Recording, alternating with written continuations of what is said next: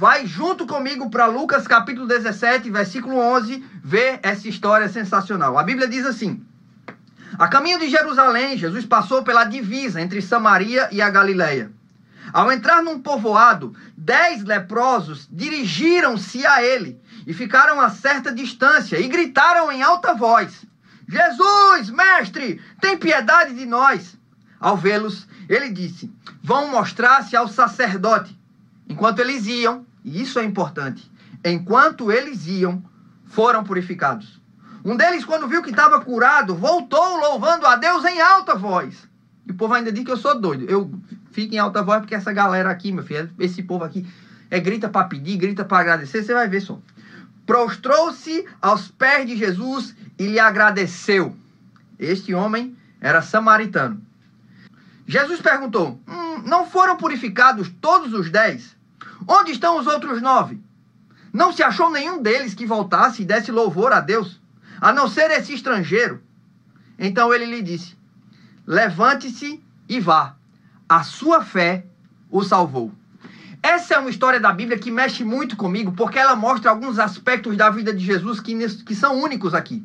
Em primeiro lugar, você não vê em uma outra parte da Escritura Jesus curando 10 pessoas de uma vez só. Normalmente ele curava de um em um. Ele dizia assim: ah, qual é o seu problema? E ele curava aquele problema. Qual que é o seu problema? E aí ele curava aquele problema. Só que agora vem uma galera no PG Vem uma galera de um pequeno grupo, tá todo mundo junto. E o pequeno grupo, o nome dele era Os Leprosos. é interessante que essa galera desse pequeno grupo estava unida pela desgraça. Já viu que às vezes as, as, tragédias têm essa chance, essa possibilidade de nos unir? Tem igrejas, tem galeras que se juntaram muito mais agora nesse período de pandemia. Eles estão muito mais próximos uns dos outros. Tem amizades que se estreitaram, amizades que nasceram virtualmente através da pandemia. E eu tenho certeza que às vezes a tragédia une pessoas. E eu não estou dizendo que esse é um lado bom da tragédia, eu estou dizendo que o ser humano, quando ele está passando por situações difíceis e ele encontra abrigo mútuo na, nas ações, nas intenções de outras pessoas que estão passando pela mesma situação que ele, ele começa a desenvolver algo poderoso chamado empatia. Aqueles leprosos, diferentemente de todas as pessoas daquela região, sabiam exatamente o que um e o outro sentiam. Então eles desenvolveram uma comunidade na qual eles estavam juntos. Era é nós, galera. Aqui a gente é todo mundo leproso. A gente sabe que tá todo mundo no mesmo barco. Então vamos todo mundo se juntar pra gente participar da vida de, de, um do outro. E agora a gente vai ser amigo, vai ser brother. Tamo junto. E vamos se abraçar, já que ninguém pode abraçar a gente. Pelo menos a gente se abraça. Nós somos leprosos. E é importante você saber que naquela época a lepra, hoje você nem vê tantos casos assim, é muito mais fácil combater a lepra nos dias de hoje, mas naqueles dias a lepra era a pior doença possível, porque as pessoas elas começavam a perder toda a sensibilidade de parte do seu corpo que eram que começavam a ser corroídas. E a carne começava a ficar podre, daqui a pouco uma orelha, você nem sentia ela caía, daqui a pouco o nariz do cara caía, daqui a pouco um pedaço da boca caía, e, e e só você só sabia daquilo porque outra pessoa tinha te informado, porque você tinha todas essas partes do corpo extremamente dormentes. A lepra apodrecia eles. E as pessoas não gostavam de chegar perto de pessoas que estavam apodrecendo ainda vivos. Ninguém quer chegar, hum, meu Deus, hum, ah, por que, que você está aqui? Normalmente essas pessoas eram marginalizadas. E tem um detalhe: a lepra era altamente contagiosa. Então toda vez que alguém ia se aproximando de um leproso, era a obrigação do leproso reconhecer a sua condição e gritar: Eu sou imundo, imundo mundo, não, pelo amor de Deus, não chegue perto de mim, não chegue perto de mim. E aí as pessoas tinham um terror na vida do leproso. Agora Jesus não encontra um, não, ele encontra dez. Dez leprosos. E esses dez leprosos, a Bíblia diz que dirigiram-se a ele. E a primeira coisa que você precisa se ligar nesse milagre é que você precisa ir até Jesus. É lógico isso, é assim que a gente faz em todas as coisas da nossa vida. Você tá com o dente doente? Ai, não vou ficar, meu dente tá doendo, eu vou esperar curar aqui. Não, você vai lá no dentista. Você tá com cabelo grande? Ai, meu Deus, vou esperar meu cabelo cortar sozinho aqui, ou então alguém aparecer miraculosamente cortar. Não, você vai até o cabeleireiro. Você tá com a sua mão horrível, você vai lá na manicure. Você tá precisando de um milagre? Vá até Jesus. E eu preciso dizer para você que tá me assistindo aqui agora, alinhe o seu GPS, coloque o localizador de Jesus Jesus do seu ex espiritual. O seu Google Maps tem que levar você diretamente para Cristo. Onde está Jesus? Eles, eita, Jesus chegou. Mano, Jesus chegou. Partiu, galera. Jesus, vamos lá. E eles chegaram e dirigiram-se até Jesus. E o maior parte dos problemas da gente, a gente guarda eles e mantém porque a gente não leva eles para Jesus. E eles olharam para Jesus ficaram a certa distância, a Bíblia diz, porque eles não queriam contaminar Jesus e gritaram em alta voz: Mestre, tenha piedade de nós. E é interessante que quanto mais imundo eles estão, maior o desejo de Jesus de limpá-los. Quanto maior o problema, maior o milagre. Quanto maior a necessidade, maior a provisão. Quanto mais a gente é pecador, mais santo ele é. Quanto mais a gente é falho, mais Deus ele é. E aí é por isso que eu sou impressionado com esse Jesus, porque ele olha para esses leprosos e ele diz só assim, ó: "Ei, vão lá no sacerdote". E aí os caras disseram assim: "Como assim no sacerdote?" Uma coisa que você precisa aprender sobre as leis da lepra, especialmente elas se encontram no capítulo 13 do livro de Levítico. Elas estão lá para mostrar como era que se tratava com relação à lepra. E a lepra dizia o seguinte: quem está com lepra agora vai ter que ir lá no sacerdote para mostrar para ele o resultado da cura. Você só poderia ser declarado curado se o sacerdote examinasse você. Um detalhe: é que naquela época as pessoas acreditavam que quando o Filho de Deus viesse naquela terra, era, fazia parte da, da cultura popular. Quando o Filho de Deus viesse naquela terra, ele iria realizar três milagres. Três milagres. O primeiro deles seria a cura de um cego de nascença. E foi sobre isso que a gente falou ontem. Então, quando Jesus curou aquele cego que a gente falou ontem, se você não assistiu o culto de ontem, dá tempo de você ir lá depois e olhar, tá certo? Que tá gravado. Então, vai lá depois e olha. Quando Jesus curou o cego de nascença, a galera disse: opa, o Messias está entre nós. O segundo milagre era a ressurreição de um morto. E Jesus fez isso algumas vezes. Uma delas, por exemplo, foi com Lázaro. Todo mundo sabe. A gente já cantou tanto aquela voz, né? Aquela música, né? Lázaro ouviu a sua voz, beleza, não vou cantar. Parei, parei. Ei, não canto mais não, deixa só essa galera cantar.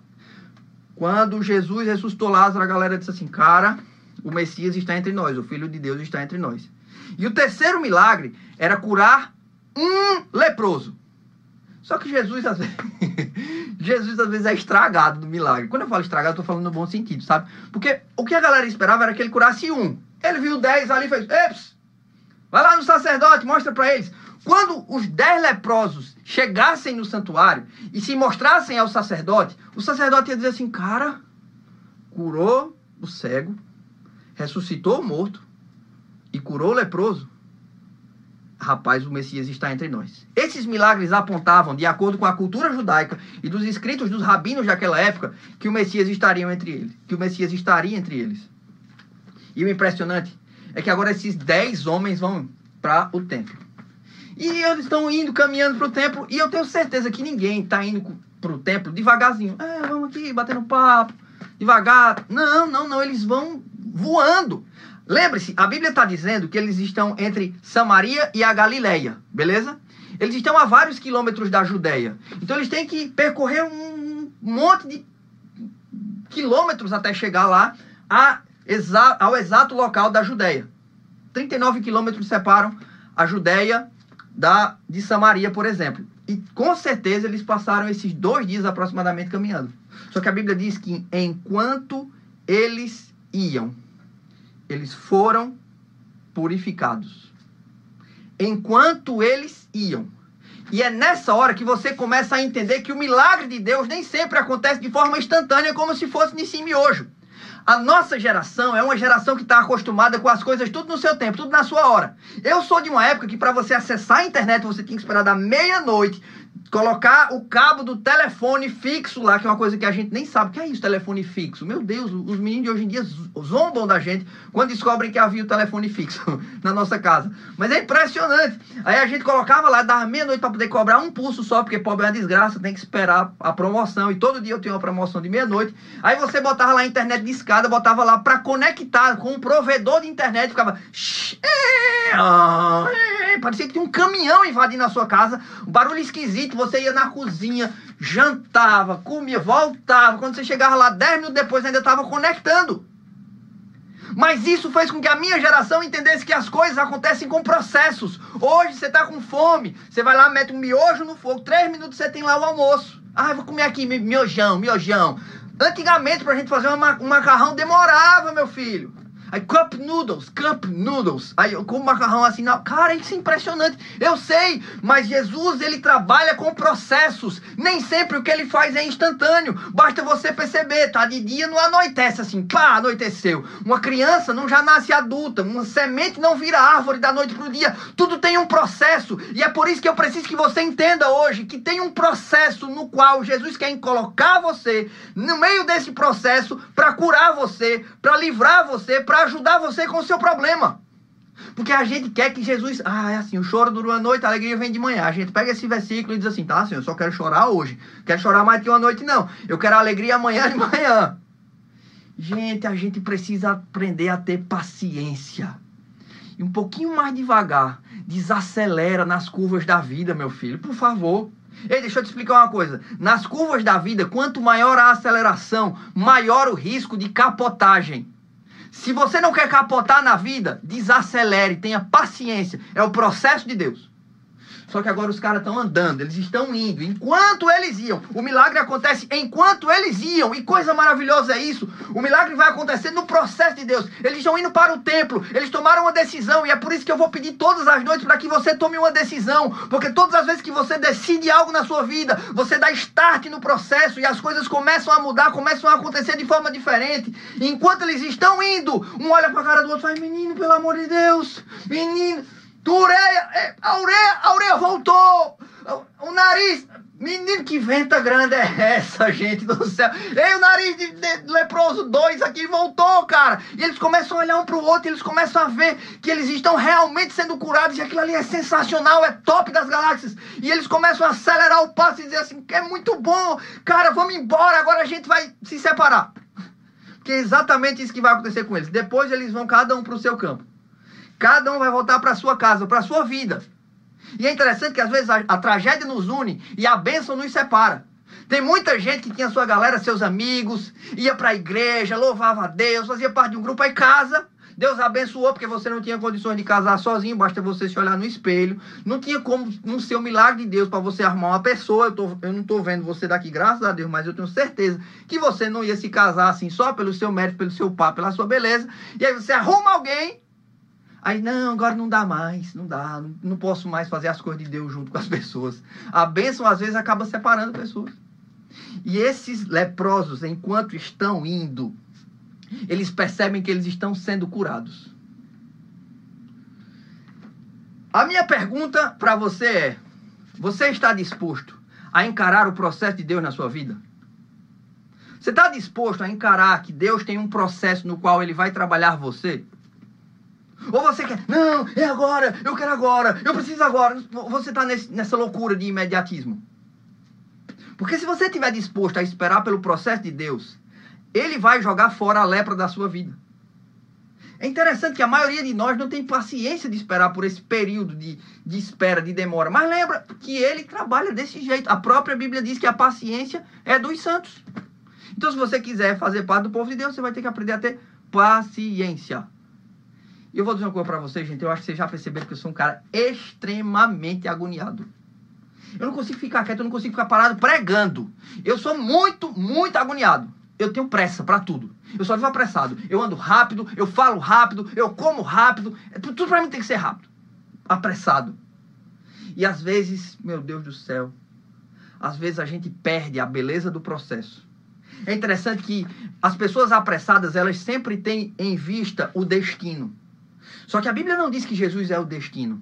Em João, no capítulo 14, ele falou: Eu sou o caminho, a verdade e a vida. Ninguém vem ao Pai senão por mim. O que Jesus está querendo dizer é que ele é, ele é o caminho inteiro. Ele não é só a linha de chegada, ele não é só o ponto final, ele não é só a estação que, que você desembarca. Ele é todo o caminho.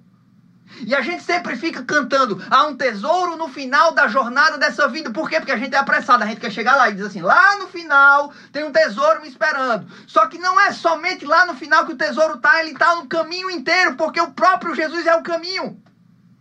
E é por isso que ele diz assim: respeite os processos do meu pai. Enquanto eles iam, eles iam sendo curados. Isso é, isso é impressionante. Só que agora aparece um maluco aqui. Esse maluco, pra mim, é um, cara, um dos caras mais top que aparece na Bíblia. Sabe, do mesmo jeito que eu não sabia o nome do cego de ontem, eu também não sei o nome desse cara aqui, não. Só que ele é impressionante. A Bíblia diz assim, ó, versículo 15. Um deles, quando viu que estava curado, voltou louvando a Deus em alta voz. Prostrou-se aos pés de Jesus e lhe agradeceu. Esse era samaritano. Cara, o mais impressionante é que todos os outros, enquanto iam, à medida que eles perceberam que eram curados, eles tiveram mais pressa ainda para chegar no templo. E é impressionante que quando eles estavam chegando no templo, a pressa aumentava. Mas esse daqui, na hora que ele se viu curado, ele fez: ah, Meu Deus, tô curado! E ao invés de seguir adiante, que é o que todo mundo diz, foco, vai lá, adiante, ele olhou para trás. Não como a mulher de Ló que virou estátua de sal, ele não estava com saudade do, da lepra. Ele olhou para trás e disse: Lá atrás está o cara que mudou minha vida. E enquanto estava todo mundo indo, seguindo, aquele cara deu meia volta. E todo mundo disse: Mano, tá indo para onde? Ele fez: Eu preciso voltar. Por quê? Por que precisa voltar? Porque Jesus disse assim: ó, vá para o sacerdote. Jesus não disse assim: vá até o sacerdote quando ficar curado, me, me, me procure. Não foi isso que Jesus disse. Jesus disse assim: ó, vá. Então todos os outros obedeceram a Jesus. E ele agora acaba de desobedecer. E a desobediência dele pode custar o milagre dele. Ele pode não ser abençoado. Já imaginou se ele volta e diz assim: ó, mandei você voltar. Só que ele desobedece por gratidão. É impressionante. Ele não está preocupado simplesmente em ser curado, ele quer agradecer. E a Bíblia me diz duas coisas sobre esse cara que me fazem refletir. Se você tem algum problema, você precisa aprender com esse cara como que você tem que se portar ou como comportar-se diante do seu problema. Esse leproso samaritano, ele volta, diz a Bíblia, e ele louva a Deus em alta voz desesperado. Ah, meu Deus, ele está aí, alta voz. É, gente, é porque a gente não gosta, sabe? A gente tá, fica pensando, sabe, que crente é assim, Jesus, obrigado por tudo que tens feito, pela vida e pela saúde. Em nome de Jesus, amém. Nada a ver, cara. O cara acabou de ser curado da lepra, ele estava podre, ele estava fedendo, e agora ele tem que tirar todos aqueles panos e dizer assim: Eu tô livre! E quando ele grita, eu estou livre, ele procura alguém para agradecer. Ele diz, é aquele, aquele que me curou, eu preciso lá. E do mesmo jeito que ele pede em alta voz, ele agradece em alta voz. E a maioria das vezes a gente diz assim, por favor, ora por mim, ora por mim, ora, ora por mim, eu estou precisando de oração, ora por mim, irmão. E a gente é especialista em pedir em alta voz, mas a gente não agradece em alta voz. A gente não sai mostrando a nossa gratidão em alta voz. A gente não sai por aí dizendo, gente, Jesus, ele mudou minha vida, ele transformou a minha história. Gente, Jesus é muito top. A gente não faz isso. E está na hora da gente levantar uma geração de pessoas gratas, porque gratidão é a memória do coração. A pior coisa que você pode ter com relação a Jesus, o Filho de Deus, é ingratidão. E agora, esse samaritano, pecador, leproso, volta e ele faz algo mais impressionante ainda.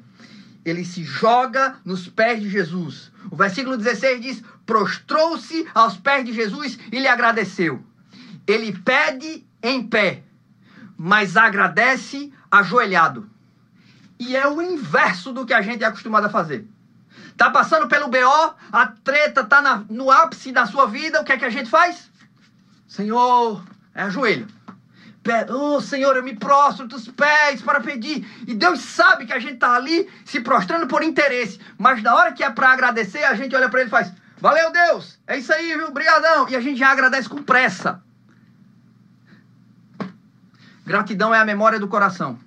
Pessoas ingratas, elas não vão conseguir compreender o que Jesus tem para fazer na vida delas. Aquele cara de, arriscou o milagre dele e voltou para Cristo.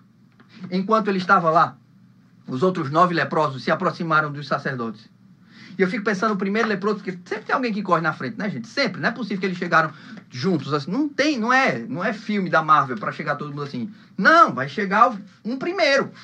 E ele chega e diz assim: seu sacerdote, sacerdote, seguinte, vim correndo, tô curado. Vem aqui, ó, tem lepra, mas não. Olha, examinou? Tá, o que foi que aconteceu?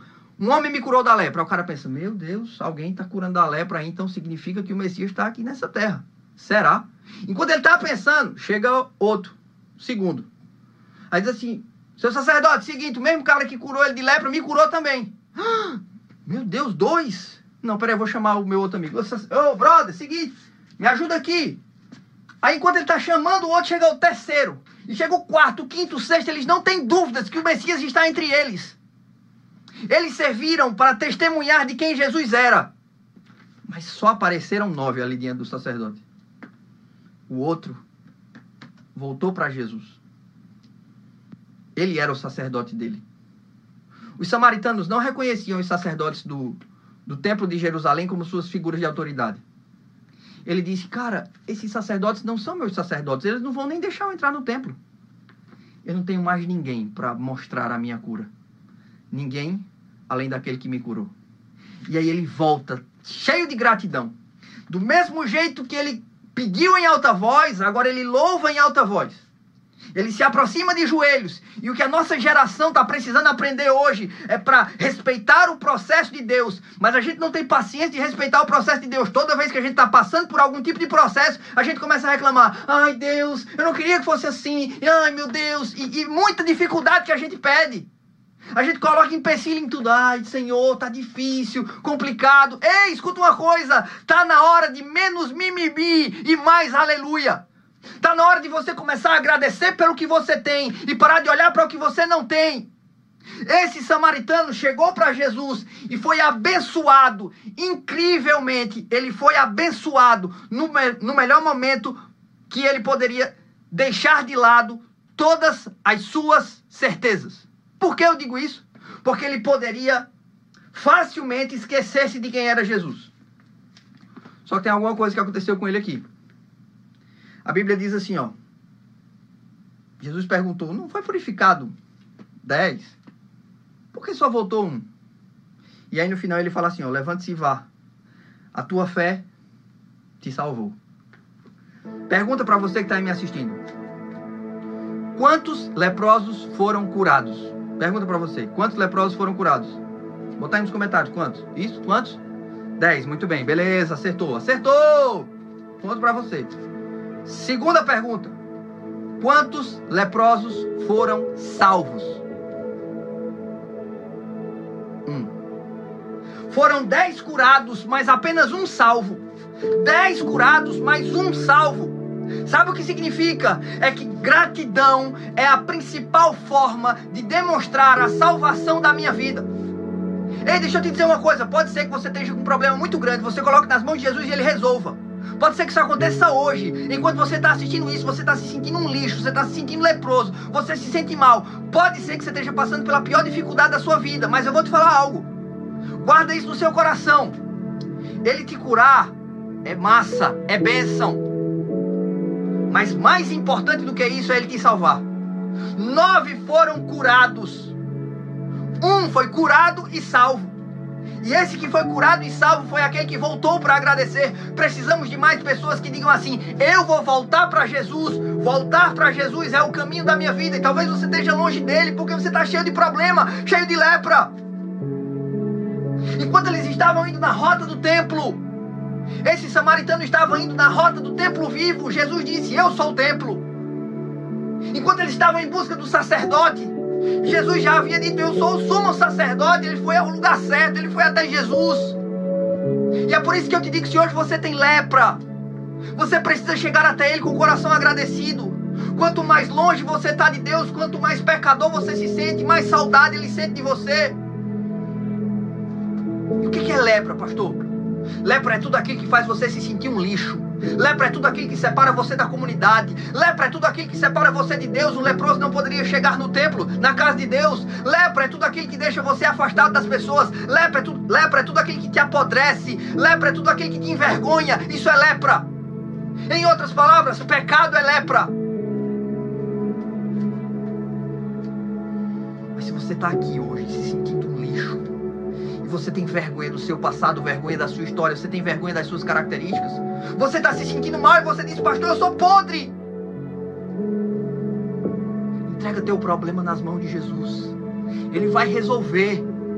Pastor, eu sou um fracasso, um fiasco. Meu casamento tem lepra. A minha, a minha vida profissional tem lepra. Pastor, tem lepra até na minha vida religiosa. Coloca na mão de Jesus. Ele vai resolver. Só que quando ele resolver, ei, quando ele resolver, Volte para agradecê-lo. E é exatamente por isso que agora eu quero falar com você que está me assistindo. E precisa, em nome de Jesus, compreender Não é a lepra que vai definir você. O coração do problema é o problema do coração. É lá que mora toda a nossa lepra. Pode ser que a sua pele seja perfeita, mas esse cara que foi curado, esse leproso, ele não ganhou simplesmente uma nova pele, ele ganhou uma nova vida. E Deus quer dar para você uma nova vida, mas você vai precisar agradecer. Veja, Jesus disse assim: levante-se e vá. Agora vai, segue a vida. Segue teu rumo. Volta a viver. Você está salvo. Você tem problemas hoje? Coloque eles nas mãos de Jesus. Qual que é a sua lepra? O que é que está impedindo você de ter uma vida plena com as pessoas, com a sua família, com a sua igreja, com a sua comunidade, com Deus? O que está impedindo você de participar ativamente do reino dos céus? Qual que é a sua lepra? Coloque essa lepra nas mãos de Jesus, ele vai resolver. Ah, ele vai resolver. E como resolve? Ninguém é especialista mais do que ele em resolver essas circunstâncias.